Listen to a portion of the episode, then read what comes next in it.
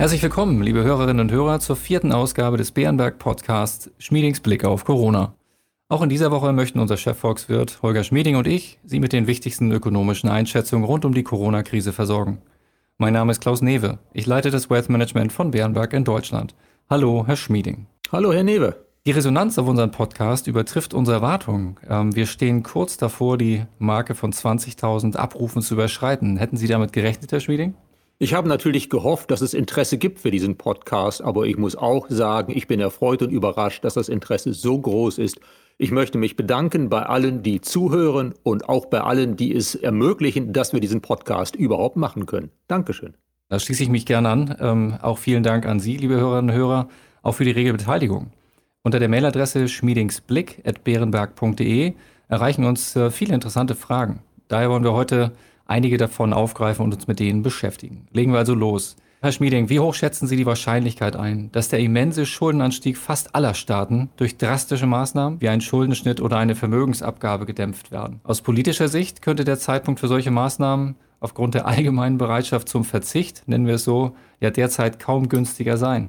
Für einen Schuldenschnitt sehe ich in der westlichen Welt überhaupt keinen Grund. Wir haben eine Situation, in der die Zinsen sehr niedrig sind. Das ist eine Lage, in der Regierungen auch eine höhere Schuldenlast tragen können, zumal die Zentralbanken ja dabei helfen, indem sie einen Teil dieser Schulden aufkaufen. Auch für eine Vermögensabgabe gibt es meines Erachtens keinen triftigen Grund. Was wir brauchen, ist eine Wirtschaftspolitik, die auf Dauer die Wachstumskräfte stärkt bei stärkeren Wachstumskräften und noch für längere Zeit relativ niedrigen Zinsen wird es uns dann gelingen, diese Staatsschulden in den Griff zu bekommen. Also eine Abgabe, die beispielsweise den deutschen Mittelstand schwächen könnte, eine derartige Vermögensabgabe wäre exakt das Falsche, um auf Dauer das Problem wieder in den Griff zu bekommen.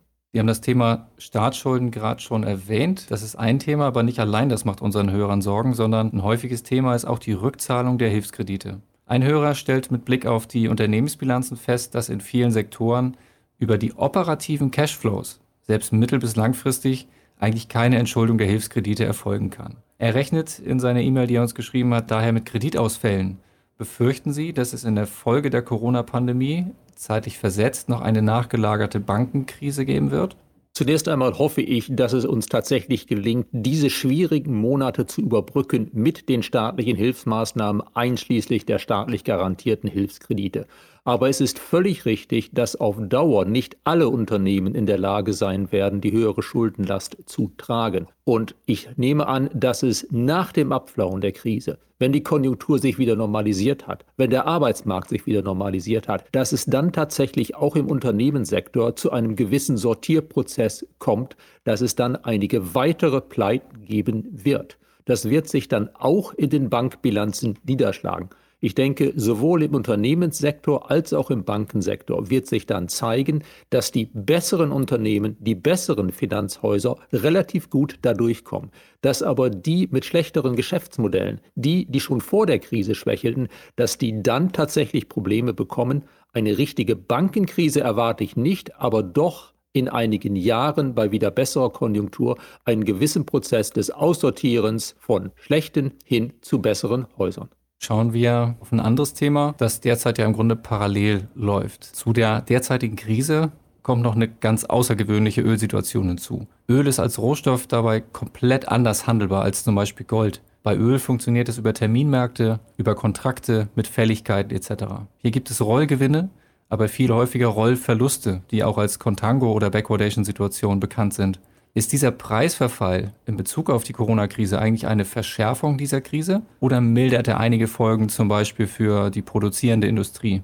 Zunächst einmal ist Öl ein Rohstoff, der nicht so leicht zu lagern ist. Da unterscheidet sich Öl sehr von Gold, das man im Tresor und teilweise auch als Schmuck an sich selbst relativ gut lagern kann. Also bei Öl kann es über die Terminmärkte immer mal wieder Probleme geben, wie wir aktuell erleben. Manche Teilnehmer am Markt befürchten, dass sie in Kürze Öl abnehmen müssen, das sie gar nicht lagern können. Entsprechend diese harten Ausschläge und die teilweise sogar negativen Preise. Wirtschaftlich gesehen ist es leider so, dass bei sehr niedrigen Ölpreisen wir zunächst einmal eher die negativen Effekte sehen Einige Unternehmen im Ölsektor, einige ölexportierende Länder geraten in Schwierigkeiten. Natürlich ist auf Dauer der Gewinn für die Verbraucher größer, niedrigere Preise für Benzin, für Heizöl. Aber da wir derzeit ja kaum Auto fahren, spielt das derzeit für uns keine Rolle. Langfristig überwiegen die Vorteile niedriger Ölpreise, kurzfristig tragen sie allerdings etwas zur aktuellen Krise bei. Haben Sie Ihren Heizöltank schon voll gemacht? Wir würden ja gerne liefern lassen. Das ist interessanterweise gar nicht so einfach. Wir sind dabei. Okay, viel Glück. Nicht zuletzt wegen des niedrigen Ölpreises sind ja im Moment auch keine inflationären Tendenzen auszumachen und auch nicht unbedingt zu erwarten. Da sprachen wir auch in der letzten Folge schon mal drüber. Ein Hörer fragt dazu, wie vor diesem Hintergrund der doch sehr deutliche Anstieg des Goldpreises zu erklären ist. Gold ist nun ein ganz besonderes Edelmetall. Es ist aus Finanzmarktsicht zwar sehr volatil, aber es bewegt sich oft anders als eben andere Vermögenswerte.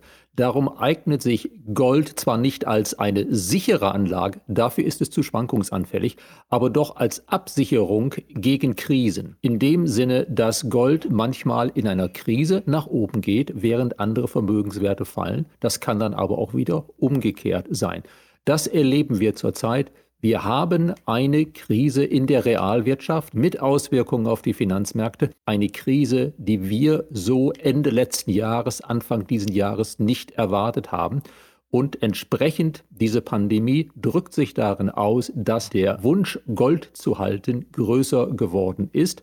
Ich glaube nicht, dass das ein langfristiger Trend ist. Ich sehe nicht, dass wir auf lange Sicht eine Inflation bekommen, die groß genug wäre, um diese Nachfrage nach Gold dauerhaft zu rechtfertigen. Aber aktuell ist Gold wie oftmals eben ein kurzzeitiger Krisengewinner. Gold ist ja auch immer wieder eine Skala, wenn man es so nennen will, in der man Nervosität ablesen kann. Und wir hatten in den letzten Folgen auch schon über das Hilfspaket Europas gesprochen und genau heute tagen die Staats- und Regierungschefs der EU per Videokonferenz. Dabei geht es jetzt vor allem darum, ein gemeinsames Hilfsprogramm für die besonders betroffenen Staaten wie Italien aufzulegen.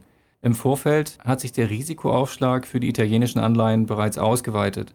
Was erwarten, was erhoffen Sie sich von dem Gipfel? Wir haben tatsächlich ein gewisses Risiko in Europa. Wir haben noch keine überzeugende gemeinsame Antwort der Finanzpolitik gefunden. Wir sehen, dass in Südeuropa, gerade in Italien, es eine wachsende Anti-Europa-Stimmung gibt. Damit preisen die Märkte ein gewisses Restrisiko ein, dass in einigen Jahren in Italien politische Kräfte an die Macht kommen könnten, die das Land vielleicht aus dem Euro oder der EU führen würden. Ich hoffe, dass es heute Abend, am Donnerstagabend, ein klares Signal gibt der Staats- und Regierungschefs in Europa, dass man solidarisch ist. Ich hoffe, dass sowohl die deutsche Bundeskanzlerin als auch die Premierminister der Niederlande und Italiens gemeinsam sagen, wir haben zwar noch nicht alle Details gelöst, da gibt es viele Finanzfragen zu klären, aber wir sind uns im Grundsatz einig, es wird ein großes Solidarpaket geben und mit einem solchen politischen Signal könnte man dann dazu beitragen, die politische Stimmung und damit auch die Lage an den Risikomärkten, an den Risikoaufschlägen für italienische Staatsanleihen wieder zu beruhigen. Drücken wir also bis heute Abend die Daumen und werden bestimmt nächste Woche darauf zurückkommen, um zu sehen, was daraus geworden ist. Zum Abschluss eine eher moralische Frage. Die Kurzarbeit deckt Löhne zu ca. 60 Prozent ab. Aktionäre bekommen, zumindest bei einigen Unternehmen nach wie vor, eine volle Dividende. Sehen Sie das als volkswirtschaftlich problematisch an? Ich würde es als problematisch ansehen, wenn tatsächlich letztlich Dividenden gezahlt werden von Unternehmen, die sehr stark von staatlicher Hilfe abhängen und davon profitieren. Das muss man natürlich im Einzelfall sich anschauen.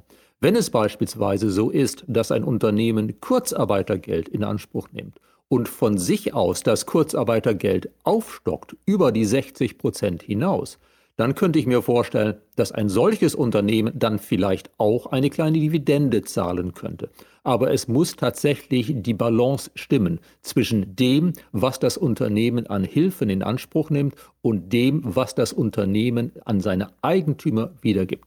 Für Unternehmen, die wirklich in erheblichem Umfang auf Staatshilfen angewiesen sind, sollte es die oberste Regel sein, mit jedem denkbaren Gewinn ihr Eigenkapital zu stärken, statt es als Dividende auszuschütten. Lieber Herr Schmieding, vielen Dank für Ihre Einschätzung. Gerne. Und wir werden dann nächste Woche sehen, was auf EU-Seite herausgekommen ist. Ich drücke die Daumen, aber in Europa, man weiß ja nie, es wird sicherlich einiges zu diskutieren geben. Wir haben immer schon wieder schöne Überraschungen erlebt und Daumen drücken bis heute Abend, dass es gut ausgeht. Liebe Hörerinnen, liebe Hörer, vielen Dank für Ihr Interesse. Ich hoffe, diejenigen, die Fragen eingesandt haben, haben hier gute Antworten gefunden. Ansonsten erreichen Sie uns wie gewohnt über die Adresse schmiedingsblick.beerenberg.de. Schmiedingsblick dabei, wie immer in einem Wort.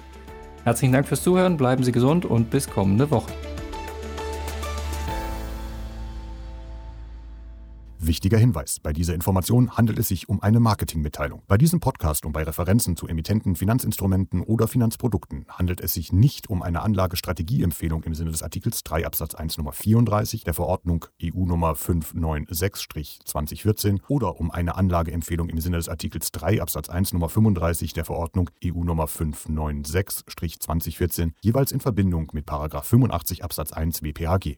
Als Marketingmitteilung genügt diese Information nicht allen gesetzlichen Anforderungen zur Gewährleistung der Unvoreingenommenheit von Anlageempfehlungen und Anlagestrategieempfehlungen und unterliegt keinem Verbot des Handelns vor der Veröffentlichung von Anlageempfehlungen und Anlagestrategieempfehlungen. Diese Information soll Ihnen Gelegenheit geben, sich selbst ein Bild über eine Anlagemöglichkeit zu machen. Es ersetzt jedoch keine rechtliche, steuerliche oder individuelle finanzielle Beratung. Ihre Anlagenziele sowie Ihre persönlichen und wirtschaftlichen Verhältnisse wurden ebenfalls nicht berücksichtigt. Wir weisen daher ausdrücklich darauf hin, dass diese Information keine individuelle Anlageberatung darstellt. Eventuell beschriebene Produkte oder Wertpapiere sind möglicherweise nicht in allen Ländern oder nur bestimmten Anlagekategorien zum Erwerb verfügbar.